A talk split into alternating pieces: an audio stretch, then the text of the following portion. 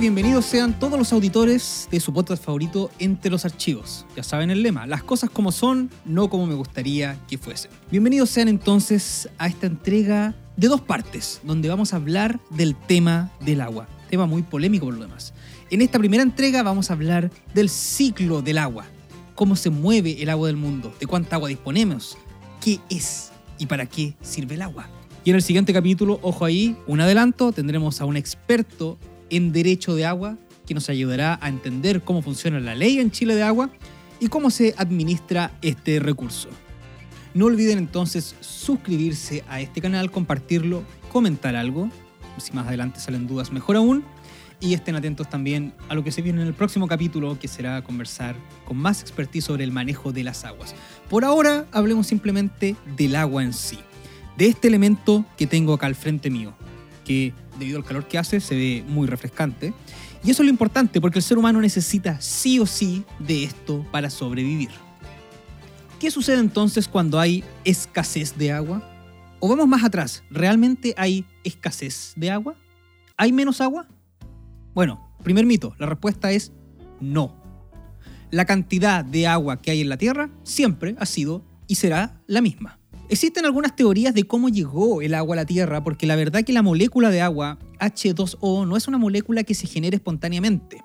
Por lo tanto, no se genera agua nueva en la Tierra. El agua que está es el agua que siempre ha habido. ¿De dónde ha salido esta agua? Bueno, existen diversas teorías, sobre todo cosmográficas. Las más importantes dicen que llegaron en meteoritos, meteoritos de hielo. Sí, en el espacio hay meteoritos hechos de hielo, de agua congelada, y que deben haber caído durante milenios en la Tierra, llenando a la Tierra de agua, transformando a la Tierra de hecho en un planeta principalmente acuoso. Por lo tanto, no hay menos agua. La Tierra en sí es un sistema cerrado, es decir, que la cantidad de los componentes que hay en la Tierra son los mismos, simplemente cambian de forma, de lugar, de estado, pero en general es lo mismo. Ahora, ¿puede que en un futuro muy, muy, muy lejano desaparezca el agua de la Tierra? Sí. De hecho, Marte, Marte tenía agua. El planeta Marte, pues. de hecho, las fotos de Marte están los ríos dibujados, o sea, el lecho del río está. ¿Y dónde está el agua en Marte? Marte es más pequeño que la Tierra. Por lo tanto, se demoró menos en enfriarse. La Tierra tiene un centro todavía que está eh, caliente y se mueve, el núcleo de la Tierra.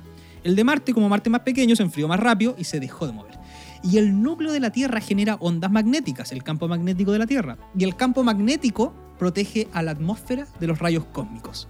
Por lo tanto, para que un planeta pueda tener atmósfera, gases, y entre esos gases vapor de agua, tiene que, mm, tiene que haber un magneto gigante adentro del planeta, que Marte no lo tiene. Por lo tanto, los rayos cósmicos agarraron la atmósfera de Marte y se la llevaron al espacio. La Tierra aún tiene su núcleo muy, muy, muy caliente de fierro, que genera este campo magnético y ese campo magnético protege a la atmósfera, al agua, al agua eh, gaseosa, perdón, de que se vaya al espacio. ¿Cuánto va a durar hasta que se enfríe el núcleo de la Tierra? Esos van a ser unos varios miles de millones de años.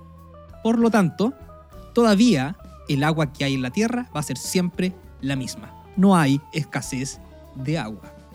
Y si la cantidad de agua siempre ha sido la misma, ¿por qué sentimos, creemos, nos dicen que hay menos agua?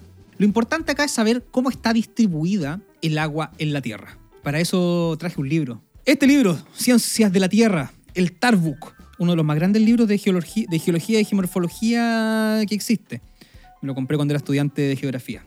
¿Cómo está distribuida el agua sobre la superficie de nuestro planeta Tierra? Bueno, lo más importante, el 97.2% es agua salada, agua de mar, lo cual la convierte en algo completamente inútil, sino algo peligroso para los ecosistemas terrestres. Así es, ningún ser viviente, sea planta, animal, ser humano, lo que sea, de tierra firme, le sirve el agua salada.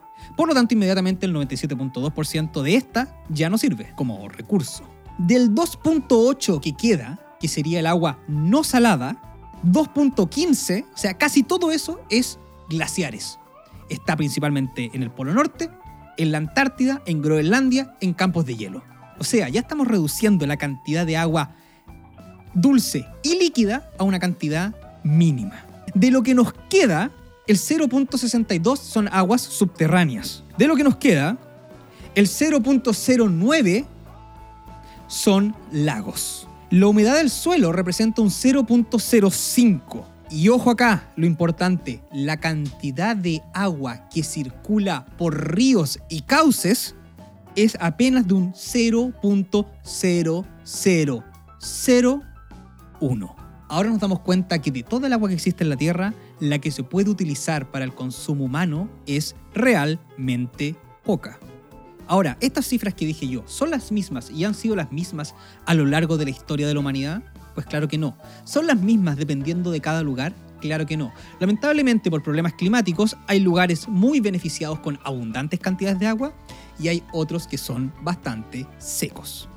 Y Chile, debido a su diversidad geográfica, tiene desde los más secos hasta los más húmedos. Hablemos entonces del ciclo del agua. El ciclo del agua, tal como lo dice, es un ciclo, una gotita de agua que va pasando por muchos lugares diferentes hasta que vuelve al origen. ¿Cuál es el origen? En este caso siempre se considera el mar.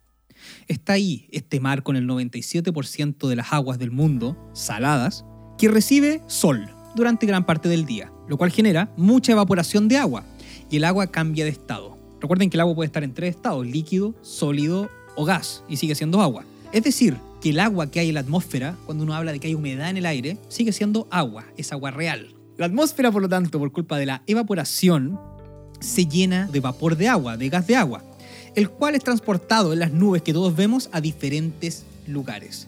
Cuando las nubes se saturan, es decir, se llenan con más vapor de agua del que pueden aguantar, precipitan lluvia y el agua vuelve a la superficie de la Tierra. Si es que el agua llueve sobre el mar, vuelve a ser agua salada. Pero si cae en tierra, en tierra firme, es donde puede ser utilizada por plantas, animales y el ser humano. Hasta que esa agua no escorra cerro abajo, baje por el valle y termine en la playa y en el mar y no se vuelva a salinizar, esa agua es agua dulce y es el recurso que debe ser utilizado y manejado. El concepto que hay que aprenderse acá es el de escorrentía. Existe escorrentía superficial y escorrentía subterránea. Pero tarde o temprano, y a veces más temprano que tarde, cada una de las gotas de agua dulce que cae de las nubes termina nuevamente en el mar. Es en el camino, desde la montaña, por así decirlo, hasta la desembocadura del río, donde el ser humano debe captarla y aprovecharla. Los animales y las plantas, obviamente, también. Eso es lo que se conoce como el ciclo del agua. Esa gota que nuevamente tocó el mar y se volvió a salinizar, pasará un tiempo, puede ser inmediatamente o pueden ser unos varios cientos de miles de años, donde se va a volver eventualmente a evaporar y va a volver en este ciclo. Por lo tanto, el agua dulce en el valle, en tierra firme, parte con las precipitaciones de esta agua de mar, luego todo el camino cerro abajo hasta que nuevamente vuelve al mar. Esto puede llevar a una confusión bastante grande. Cualquier persona podría pensar, y debido a que el ciclo del agua es infinito, de que hay infinito recursos. Simplemente hay que esperar a que llueva de nuevo para acumular nuevamente agua. Lo cual es verdad. Pero lamentablemente suceden dos cosas que no dependen del ser humano. Número uno, que debido al cambio climático está lloviendo cada vez menos, por lo tanto hay menos recursos de agua dulce. Y en segundo lugar, a la irregularidad tú no sabes qué día, a qué hora y cuánta agua va a caer. Simplemente tienes que esperar a que esto suceda. Y cuando esto suceda, debes estar listo ahí con unos baldes, con unas cubetas para atrapar el agua y que no se vaya río abajo. Es ahí donde entra en juego el tema de las reservas de agua dulce. Existen dos tipos de reservas naturales y una artificial. Partamos por la artificial. Una reserva de agua artificial es efectivamente una presa o un tranque, una represa, que capta y retiene las aguas del río antes de que lleguen al mar y así guardar agua dulce para los momentos de necesidad. Y acá es lo que digo, puede que una cuenca tenga suficiente agua y se pueda desperdiciar, pero ¿qué pasa si esa agua solamente cae en invierno? ¿Estaríamos todo el verano sin agua? No, por eso la represa lo que hace es guardar agua para que haya disponibilidad incluso en la estación seca. Las otras dos reservas son naturales. La verdad que uno siempre ha escuchado hablar de ellas y ahora se da cuenta de la importancia quizás. La primera de ellas son los acuíferos o napas subterráneas. Cuando uno habla de una napa, yo al principio, antes de estudiar esto, me imaginaba que efectivamente era una cueva debajo de la tierra donde había literalmente una piscina de aguas dulces, transparentes y bellas. Pero no. Una napa o un acuífero es una acumulación de tierra, de tierra y piedra molida. donde entre medio de cada una de esas piedras molidas que normalmente se acumulan en el fondo del valle, hay suficiente espacio de aire, pequeños espacios de aire, para llenarlos con agua. Por lo tanto, ese pequeño espacio más pequeño que una burbuja retiene muy poca agua, pero si tú multiplicas eso por cientos de kilómetros, ahí en su interior, entre medio de cada piedrecita, entra y se puede retener mucha, mucha agua. Y esa es exactamente el agua que uno recoge cuando hace un pozo. Una noria, como se le dice en Chile hace un pozo y saca agua que está retenida debajo de la tierra en estos acuíferos, que es una mezcla de tierra, piedra y agua. La segunda de las reservas naturales de agua que existe son los glaciares. Sí, siempre se ha dicho que los glaciares son las reservas de agua dulce, porque funcionan como reservas de agua dulce. Cuando viene el invierno, los glaciares se alimentan y crecen, se llenan de agua dulce. Luego viene el verano y a diferencia de la nieve o a diferencia del agua que no se congeló, que corre simplemente y ya se fue, el glaciar se va derritiendo de a poco. Que un glaciar se derrita es fundamental para el ciclo hidrológico, ¿ya? Obviamente no se tiene que derretir más de la cuenta, pero se debe derretir lo sano como para alimentar el valle de agua y darle agua en las temporadas cálidas. Proteger los glaciares es importante porque efectivamente, como lo dije, los glaciares son una represa que ya está hecha, que es natural y está ahí alimentando en temporadas de calor con agua dulce. El segundo concepto que es muy importante de saber a la hora de entender cómo funciona el recurso hídrico es el de cuenca hidrográfica u olla hidrográfica, le dicen algunos otros. ¿Qué es una cuenca? Una cuenca es un pocillo natural forjado sobre el terreno en donde escurren aguas. Extrañamente hablando, esta cuenca es formada y forjada por los mismos ríos que van erosionando el material y van haciendo este pocillo, tal cual como si uno fuera desgarrando un, trozo de tierra. Pero el punto es que esto tiene forma de pocillo, ¿ya? Y es drenado por un río que efectivamente termina saliendo al mar, como lo dijimos. Lo importante es que cada cuenca es un sistema cerrado. Eso quiere decir que cada zona de la cuenca, del interior de este territorio, de este pocillo natural formado, solamente dispone del agua que cae dentro de esta misma cuenca. Es decir, que si una cuenca es muy pequeña y cae muy poca lluvia sobre ella en su totalidad, el río final, que es la acumulación de todas las aguas caídas en la cuenca, va a disponer de muy poca agua. Ahora, si la cuenca es enorme, obviamente va a alcanzar a recolectar más agua. El problema también está nuevamente en algo natural. No todas las cuencas son del mismo tamaño ni tienen la misma configuración geográfica. ¿Qué pasa si hay dos cuencas que están pegadas, pero por culpa de una conformación geomorfológica, geográfica, toda la zona de acumulación de nieve, de glaciares, lo que estamos hablando, entra dentro de una cuenca y la otra cuenca simplemente no tiene glaciares? Pues la cantidad de agua que dispondrá de esta, aunque sea más grande territorialmente hablando, será al final menor. De hecho, eso es lo que pasa en Petorca y la Ligua uno de los principales problemas es que son cuencas preandinas, es decir, que dentro del pocillo de Petorca y dentro del pocillo de la Ligua no hay una zona andina que recolecte agua de glaciares.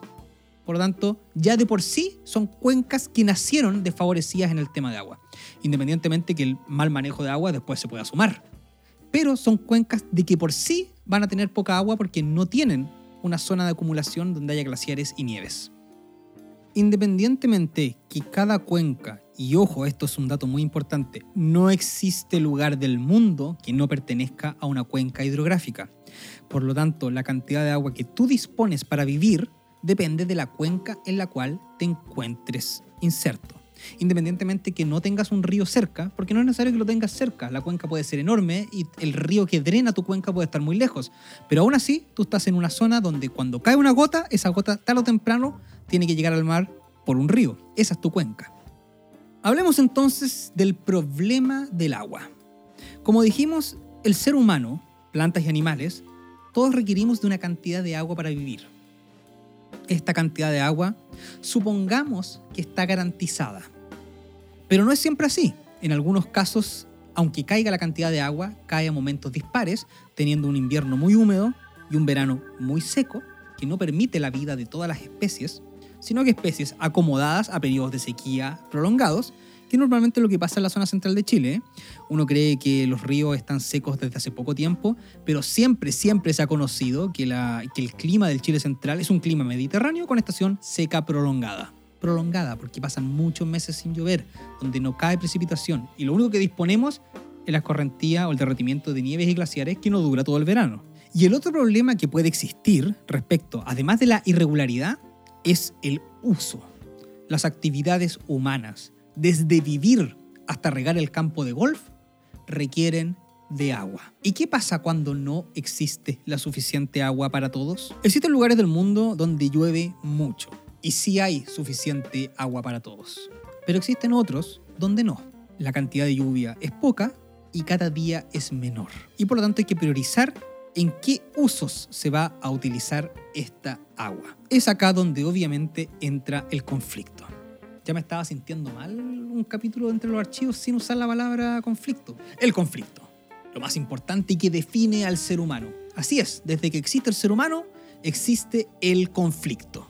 Esa es la primera lección que te dan cuando uno estudia ciencias políticas. El conflicto es inherente al ser humano. Y si es que hay conflictos por cualquier clase de estupidez, ¿cómo no va a haber conflicto por el uso y manejo del agua? Algunos piensan que es mejor para esto, algunos piensan que es mejor para esto otro. Sea como sea, no hay suficiente agua para los dos y empieza el conflicto. Más allá de cualquier cosa como sociedad, creo que hemos avanzado un poco y existen ciertos usos que deberían y están asegurados. Por ejemplo, el consumo humano. Pero ¿cuánta agua requiere el consumo humano? ¿Qué es el consumo humano? Bueno, de partida beber, de partida cocinar. También se incluye el higiene, que es muy importante. Andar pasado a sobaco por la vida. Es importante limpiarse. Pero ¿dónde termina el consumo humano? Uno dice, claro, lavar la ropa es fundamental. Pero ¿cuántas veces lavar la ropa? ¿Llenar la piscina y regar el jardín es consumo humano? ¿Saben qué? No tengo yo la respuesta a eso, ni nadie la tiene todavía. Es por eso que existe un conflicto. Sea como sea, los países deben asegurar el suministro de agua potable a las personas por lo menos para poder sobrevivir, cocinar y asearse. El segundo uso más importante que se le puede dar al agua es lo que se llama el caudal ecológico, es decir, la cantidad de agua mínima que el ecosistema, la cuenca, la naturaleza necesitan para sobrevivir no somos solamente los seres humanos los que vivimos en la cuenca, también como dijimos hay plantas y animales.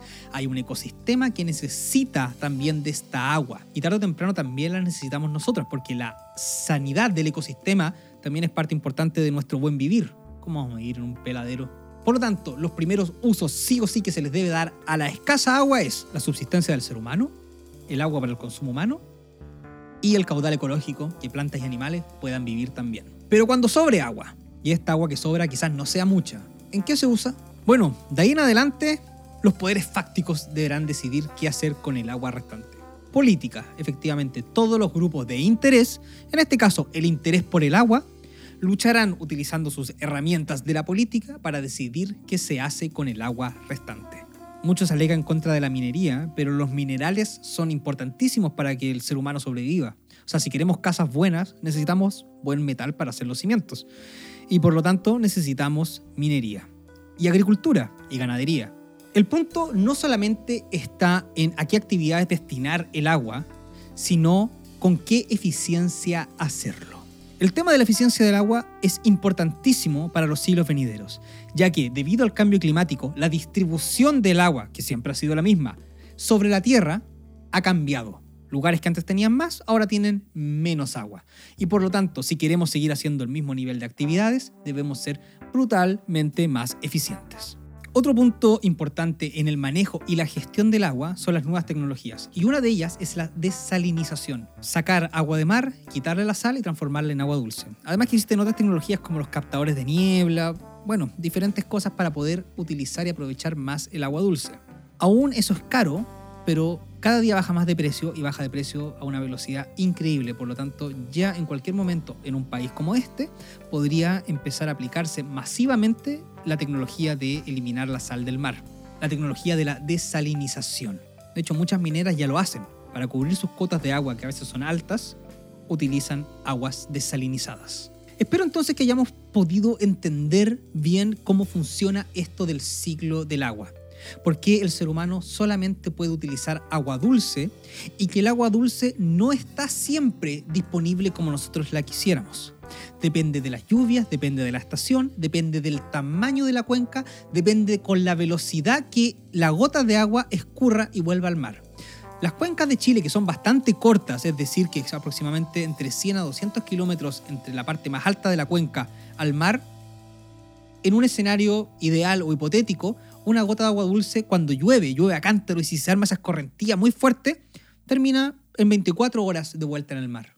O sea, esa agua literalmente se fue y ninguna planta, ningún animal y ningún ser humano la utilizó para nada. Existen cuencas obviamente terriblemente más grandes, como la cuenca del Nilo o la cuenca del Amazonas, donde efectivamente el agua se demora meses en bajar. Pero las cuencas chilenas que son tan abruptas en un país montañoso y tan cortas las cuencas de principio a fin, el agua se va muy rápido, por lo tanto hay que buscar la manera de reservarlas. Tardo o temprano, esa agua que reservamos va a volver al mar, así que no hay problema con eso. Pero tenemos que saber distribuir su escorrentía y su uso para que se pueda utilizar durante todo el año o incluso años venideros.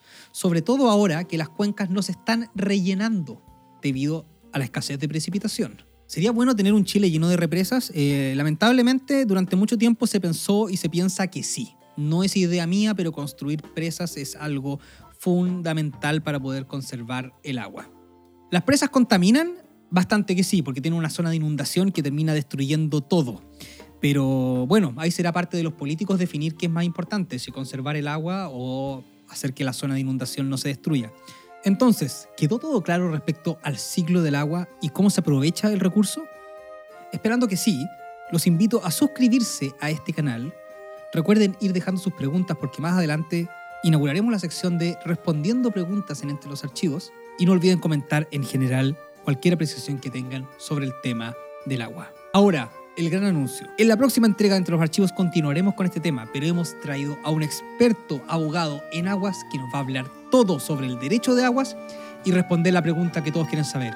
¿Es efectivamente en Chile el agua un bien privado? Estén entonces atentos a los próximos lanzamientos. Y si no te lo quieres perder, activa la campanita para que estés ahí atento a poder resolver tus dudas sobre el agua. Mi nombre es Alejandro Barros y esto fue Entre los Archivos. Las cosas como son no como te gustaría que fuesen.